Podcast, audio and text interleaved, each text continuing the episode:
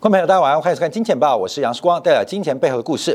好，我们看今天啊，呃，这个市场上比较关注的议题啊，是通胀会不会见顶了？通胀会不会见顶了？主要是从昨天晚上夜盘呢，大陆的商品期货由这一波领涨的黑色系，包括了煤，包括了相关铁，还包括了纯碱啊，做玻璃的，都出现了全面性重挫跟跌停的发展。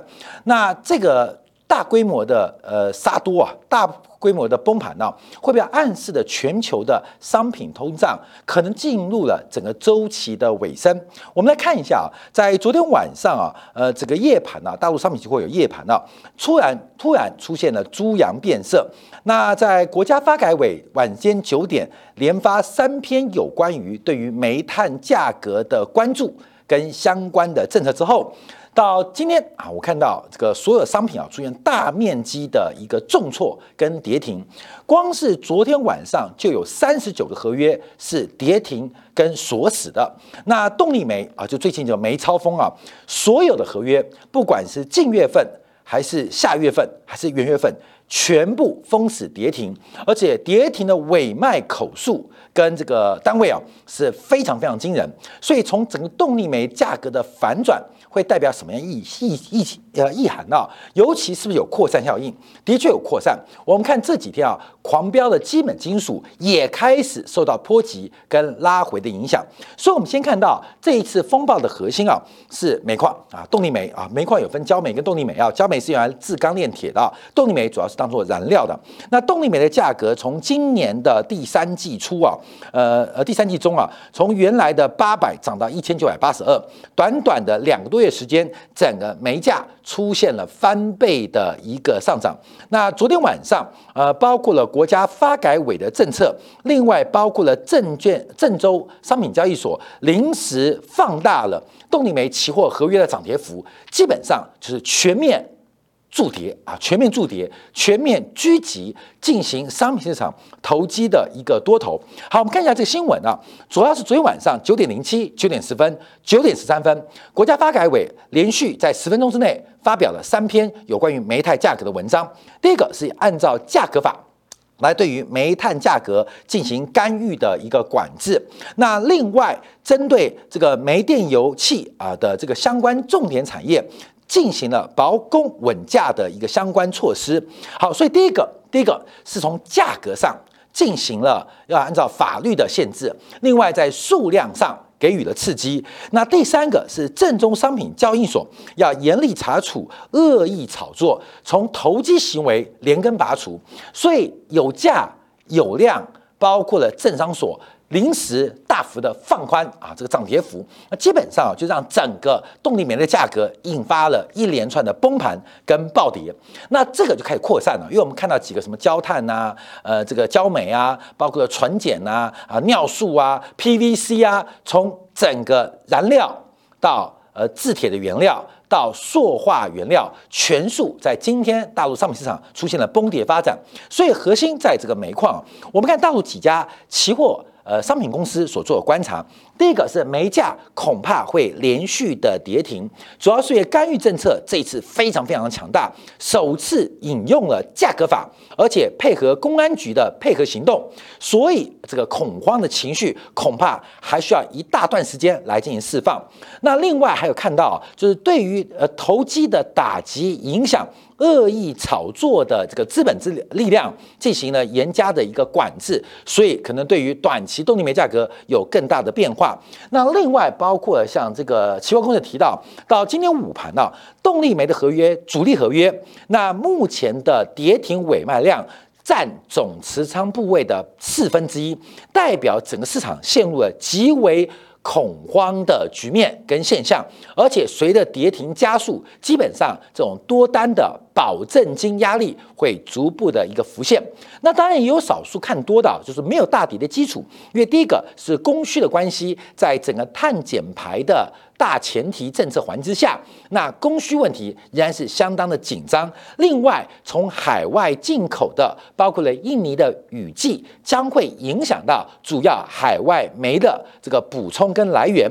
所以目前这个动力煤价格下跌，有现货补库存的力道，所以他认为应该不会去下跌。好，所以目前我们看到。这个各个同行有不同的一个看法，可是从目前部位做观察，这个恐慌的情绪已经开始发动。那我们就看一下国际的商品市场哦，最近狂飙的包括了锌价、包括了铝价、包括了铜价。那在昨天开始啊，都出现猛烈线下跌，在今天开始出现连续第二天下跌，也就是大陆商品期货在价、在量。在投机资本的三支箭啊管制之下，从中国的商品期货开始往外围扩散，包括了英国伦敦啊这个金属交易所也开始出现了一个翻多为空，甚至多杀多的一个危机跟发展。所以最后我们要观察了啊原油价格，因为原油价格基本上它我们之前估计啊它的两段侧幅满足会不会在八十五元附近？在八十元附近，到昨天为止啊，最高价一度来到八十六块钱每桶，以布兰特原为例。所以目前啊，假如整个商品情况的扩散下跌程度会被进一步恶化，那对于整个商品市场的价格跟表现会产生什么样的干扰？这是值得特别做关注跟留意的。这也是我们过去这一个月以来提醒大家注意到，通货膨胀将会从商品通胀。转向成结构性或是制度性的通胀，也就是商品通胀应该接近尾声，可是接棒来的通胀是结构性跟制度性的通胀，这听过没有要特别留意啊，这本质是不同，而投资投机跟资产的选择关注的角度也会不一样，所以通膨胀。啊，通胀预期仍然维持高档。那美国消费者对于物价上涨仍然有非常高的期待跟高度的一个警觉。可是这个物价上涨的推力可能会从原来的原料成本推升，转成制度或结构性的通膨胀问题。这是我们特别做一个观察跟留意的。所以最后一点，我们要看一下这个转折点呢。我们举了一个货币，就是纽币。这几天我们提到了，包括英国央行忽然的这个变脸啊，这个在十月份就非常大的几率出现加息。整个西方国家，我们特别以五眼联盟观察，美国、英国啊、澳洲、纽西兰啊、加拿大。那纽西兰跟英国是最先反股的。那纽西兰该升不升，错过了最佳的黄金的呃紧缩时间点，使得过去两个月纽西兰的资产价格，不管是房价还是物价，瞬间出现失控变化。就是该下药没下药，该紧缩没紧缩，使得纽西兰央行忽然开始紧缩，而且被迫。呃，这个要多加一点点药方啊。那英国央行也开始转折，所以这就是一个变化，结构性或制度性通胀如何跟商品通胀出现一个转轨？主要原因就是央行对于过度宽松跟过度刺激的措施开始进行了一个弥补性的这个政策行为，而这个行为可能对市场影响会很大。所以在今年的部分，我们要针对观众要特别注意到，最近两天实质利率弹升的速度是非常的快。美国名目呃国债十年期国债的名目利率要快速来挑战今年三月份的前高，也代表目前整个国债市场的卖压是非常沉重。而这个卖压沉重的原因，就是对于长期通胀预期也好，对于整个美国短期的官方升息或紧缩脚步，产生了一定的呃这个风险上的一个估值跟估价，要特别做留意。好，那我们现在要做观察啊，商品通胀结束。那就不要玩商品嘛。那结构跟制度通胀要怎么做观察？因为我们提到这个有时候通胀问题啊，我们之前关注到了中美从合作是变成一个竞争，全球化的这个从一体化到破碎，那等等的原因，再加上碳减排、碳关税、碳税跟碳配的关系，这三重因素都是全球叫做结构性跟制度性。通胀的来源，先讲啊，这个中美的这个从合作变竞争，我们从市场规模做观察，假如把中国跟美国加在一起，基本上我们举例来讲，这个美国的运动品牌啊，或是跨国的饮料品牌，我们可以请共同的明星啊，你懂吗？不管是 C 罗啊，还是姚明，我们可以请共同的明星。我跟你讲，跟大家报告，就是我们是个广告业者，跨国企业，像好莱坞啊，像迪士尼，我们可以请共同的明星。对于企业来讲，这是个成本降低，因为在中美合作的过程当中，美国的明星也是中国的明星，中国的明星说不定也可以打入美国市场，所以可能也可以请吴京啊代言在美国的一些商品品牌。可中美从合作变竞争，美国的明星到中国就不再成明星了，而中国明星更不可能成为美国的明星。这代表什么意思？像迪士尼、像好莱坞的企业、像可口可乐、像一些运动品牌，基本上他要请两个明星啊，各位，你懂意思吗？这对于企业来讲就成本提高。这就是中美。我们举一个小小例子让大家了解，中美从合作变竞争。对于跨国品牌来讲，本来请一个明星，这个五湖四海通包了，就是全球代言人，现在不行哦。美国是美国代言人。中国是中国代言人，那花两套钱做一件事情，诶，对于很多企业来讲就成本提高。后面我举这个例子让了解啊，就是制度通胀或结构通胀。第一个原因是中美从合作会不会变成竞争？全球一体化的破碎，等一下我们提到整个物流成本的过程，还有沟通的成本越来越高，那这也会反映在呃市场的销售价格或成本当中。那另外啊，我们提了好几集了。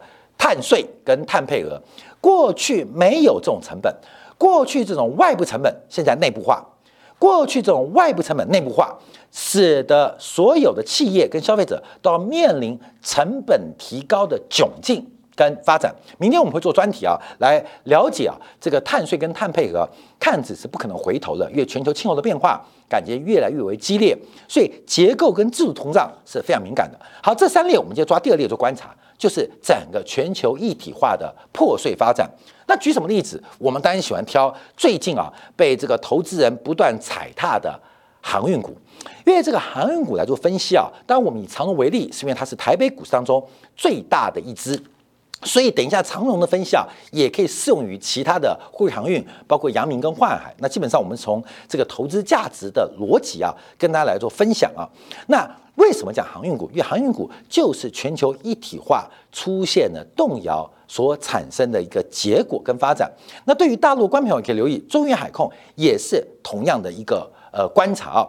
我们从去年八月、九月，从竞争市场的。一个经济学的行为来看待一个寡占市场或垄断市场，我们再从价值的因子来观察航运股的估值。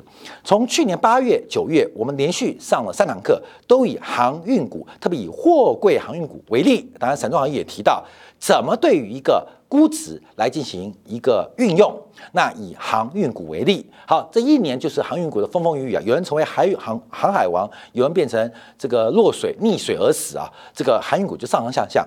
其中一个很重要的关键，就是市场上对于一个景气到来的时候，能不能给一个正确的估值？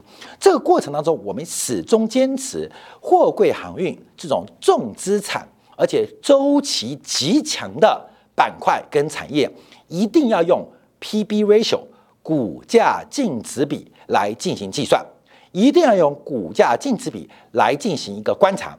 那 P/B ratio P 是价格，价格绝对是随机发展的。在一个效率市场当中，其实所有价格可能隐含了。很多的讯息，甚至隐含了很多未知的讯息，在一个效益市场当中，所以 P 这个 PB 值啊，股价净值比，股价是不能预期的，因为它是随机漫步的。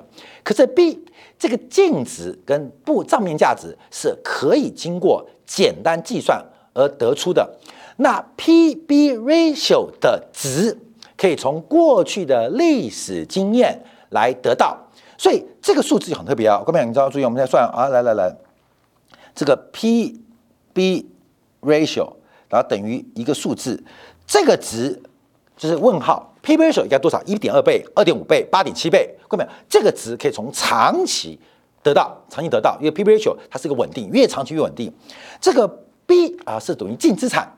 这个每股净资产是可以计算的。好，有这两个计算，那 P 就可以估计嘛。虽然它是随机的，它是随机的，可是我们可以计算。而且我们不断的在这边分享啊，大家对于证券市场或对于资产价格的估值，要用证券方法，千万不要像今年啊上半年很多人用本益比来衡量航运股，这是一个非常非常不专业的现象，也导致今天投资人出现重大。亏损的结果就是你用错误的系统进行估值，就会错误的结果发生。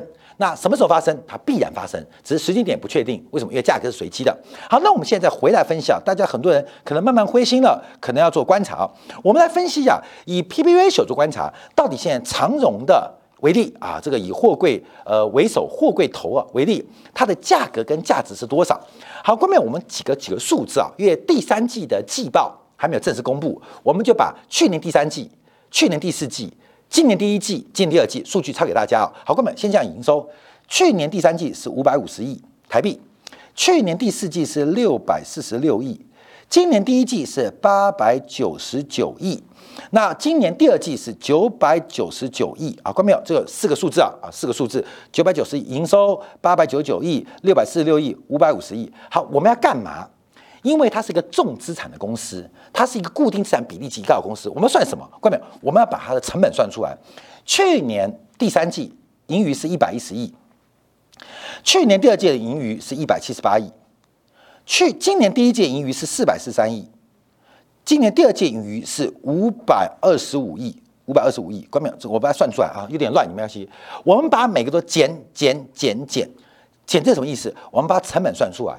从去年第三季、第四季、第一季、第二季，我们看营收暴涨嘛，因为运价大涨。第一个思维哦，成本一算出来，从营收减去它毛利，很简单，它的成本就四百四十亿，一个季度四百四十亿。第二个啊，去年第四季成本是四百六十八亿，今年第一季度是四百五十六亿。今年第二第二季度是四百七十四亿，好，哥们，什么意思？我们可以很简单的估算长荣的成本，它每一季的运营成本，不管是管理费用、销售费用，还是资产的折旧跟摊销，每一个季度大概就是四百五十亿上下，可能随着营收的增加，业务费用或管理费用会稍微增加，但不大，所以每一个季度是四百五十亿。的成本哦，关明你来计算哦，四百五十亿成本，为什么要把每一个季度的四百五十亿成本给算出来？为什么？关明为什么要算出来？因为第三季长荣的营收来到了一千四百五十亿，长荣第三季营收，因为第三季报还没出来嘛，要等到呃下下礼拜会公布啊。第三届季报是一千，营收是一千四百五十亿，季报没出来，所以赚多少钱我们不知道。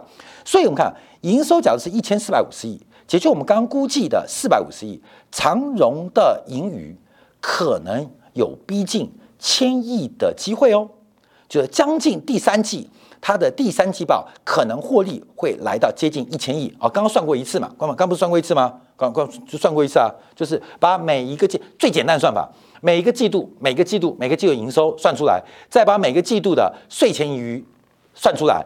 再一减就算出它主要的管理费用、销售费用，还有包括折旧跟摊销、利息成本，全部在里面。所以很明显的，其实长隆每个季它的盈余就四百呃，成本有四百五十亿，也就是它营收超过四百五十亿，它应该就赚钱。只要它营收低于四百五十亿或接近四百五十亿，大家就赔钱。公民，你懂意思了吗？这个不会变的啊，不会变的啊，不会变的，因为基本上，因为相对于这种固定资产大的公司，海海员的薪资啊，或是燃料的价格啊，那种附加费就消化掉了，基本上是不太会变化的。折旧摊提一条船啊，按照这个台湾地区的会计法则，是折旧摊提大概是十二年到十七年啊，所以那个很稳定的，所以我们可以算出这几个数字，这就是成本。好，关淼，那我来了，那假如第三季的营收是一千四百五十亿，请问第三季赚多少？那为什么我们要算出来啊？关没有？要从第二条路来做观察喽。因为要算出这个 B 值，一千四百五十亿减掉四百五十一千亿，也就是长荣五百二七亿的股本，它第二季有可能赚到至少一点五个股本，甚至有接近两个股本的实力。好过没有？这个数字啊，就算出来，因为第二季为止它净值三四点二八。假如我们保守估计加十五块的话，第三季净值会来到五十块钱。那第四季会赚多少钱？各位正在发生的十月、十一月、十二月，明年会赚多少钱？各位没有？这个 B 值可以算出来哦。各位，你懂意思吗？随着十月份的营收、十一月份的营收、十二月份的营收，还有明年一二三月、四五六月营收，可以开始推算哦。怎么推算？一个是正在发生的，一个可以看远期货柜的远期合约，你可以大概抓到那个数字。那这个数抓出来之后，关淼那 B 值不就出来了吗？反正一季度啊，四光简单算法，每一季四百五十亿，只做到四百五十亿生意，长荣大概就损一两平，甚至小赔。做到四百五十亿上，多做的都多赚的。各位，固定资产公司这概念，多做的就多赚的。所以你可以很快的抓到，只要你能够抓到市场的运价，你可以算出这个 B 值最后会多大。我们刚刚这个粗暴的估算啊是五十块钱，那第四季的运价呢？关没有？第四季的运价呢？第四季运价在这边啊，关没有？最近运价在跌，听说对不对？好，我们看一下第一季运价，我们用不同色系框起来，第一季运价在这边啊，第二季的运价在这边，那第三季运价在这边，看到没有？在这边。好，这是我们假设，请问现在的运价会跌成什么样子？它的下跌，下跌太慢的话，会使得它净值累积的速度超出预期。所以我们在价格下跌的现状当中来做分析的话，观众也看到长荣的以长荣为例啊，包括万海、阳明，甚至中远洋、马士基都是一样，基本上它的净值可能会爬得很快。第三季可能接近五十，第四季呃保守一点，可能到六十二、六十三，到明年上半年。可能到九十，好，后面我们 B 值算出来喽，B 值算出来了，B 值完之后，我们就看历史常态变化。我们这张图啊是河流图，就从二零一三年到二零一四年到目前为止的长期的河流图。长荣的 PB ratio 长期维持在一点二倍到一点六倍左右，所以假如 B 值 B 在明年可以来到九十块钱，P 我不知道，P 是问号，它长期的 PB ratio 是一点六倍，好，看没有？这个。P 就算出来了嘛，哥们，你懂意思吗？这样估值才是对的。而且我跟大家报告，因为大家担心运价，我们跟大家分享一个长荣总共的运能。你知道这个数学很重要，因为大家对航运产业不熟啊。长荣总共的运能，我把它写出来啊，是一百四十三万 two，一百四十三万 two。一百四十三万 two，我们以一个季度周转一次，平均来讲，因为欧洲航线可能呃平均去加回来大概要七十几天，美东美呃亚洲到美西啊来回大概四十五天，大概也四十五天，那到欧洲可能要五十天，我们就当做很保守，一季周转一次，一百四十三万 two，每 two 报价多少钱？光明先看到到欧洲航线大概要一万二，到美西美东要一万块美金哦，美金哦，你知道长荣的财报是多少吗？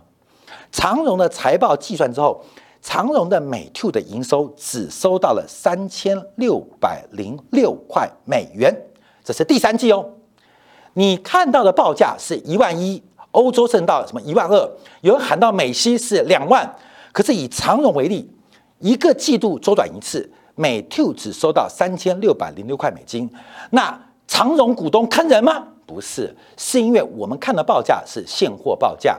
而长荣的仓位大部分是用长期合约就已经被绑定了，所以才会出现以长荣、中远洋，甚至以阳明为例，为什么他们的营收，假如你把美 two 的营收换算过来，会跟市场上出现巨幅的差别？也就是现货现在价格打三折，基本上才是长荣目前合约的价格，合约价格非常的慢。现货价格上上下下狂飙，合约价格才慢慢跟上来，这代表什么意思？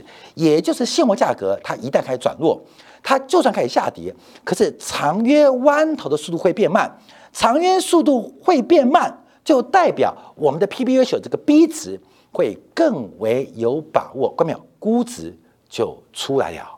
所以，我常提到，你只要正确的一个观察，正确系统做掌握，你会看见到一些不同的一些面貌跟发展。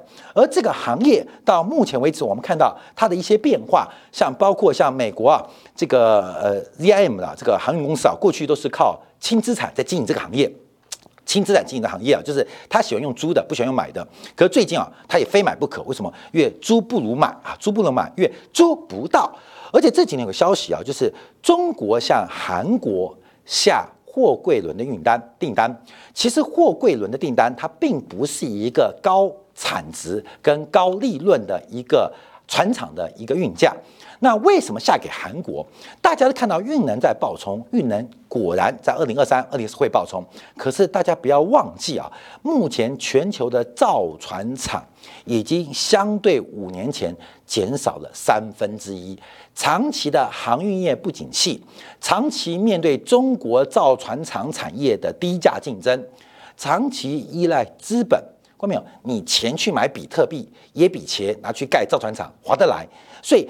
造船从源头的长期资本投资不足，会使得整个景气的周期比大家的想法更为乐观一点。而这个乐观过程，我们只管这种重资产跟强周期的股票、产业跟板块，它是用股价净值比来衡量。就如同我们之前呢，在近六七月份提到的航运股的泡沫。韩国泡沫，我们说股价净值比这种三倍四倍是不可维持，因为怎么算都算不可能达到这个一倍两倍水准。当时啊，其实含不喉咙也没人相信。现在同样的逻辑啊，跟大家提到航运板块从 P/B ratio 简单的估算当中，其实或许有跟大家呃目前心态不同方向分享给大家，提供大家来做一个参考。不断希望有一个正确的一个市场的分析系统，能够帮助大家在财富追求的过程当中能够有所帮助。记住哦。价格是随机的，很难做预测。可是有很多的基础，我们可以从宏观分析，从一些简单的财务模型抓到其中的关键因子，分享给大家。好，我们休息一下，这样广告，我要分析一下。因为美国国债殖利率正在步步的往一点七 percent 靠近，而关键的这次推升利率最大推手，从今天、昨天到前天，都是由美国的实质利率。在抬头，而这个变化要对应于中国公布了国家统计局九月份的房地产价格创下六年以来首次的房价下跌，怎么做解读？我们见广告，马上回来。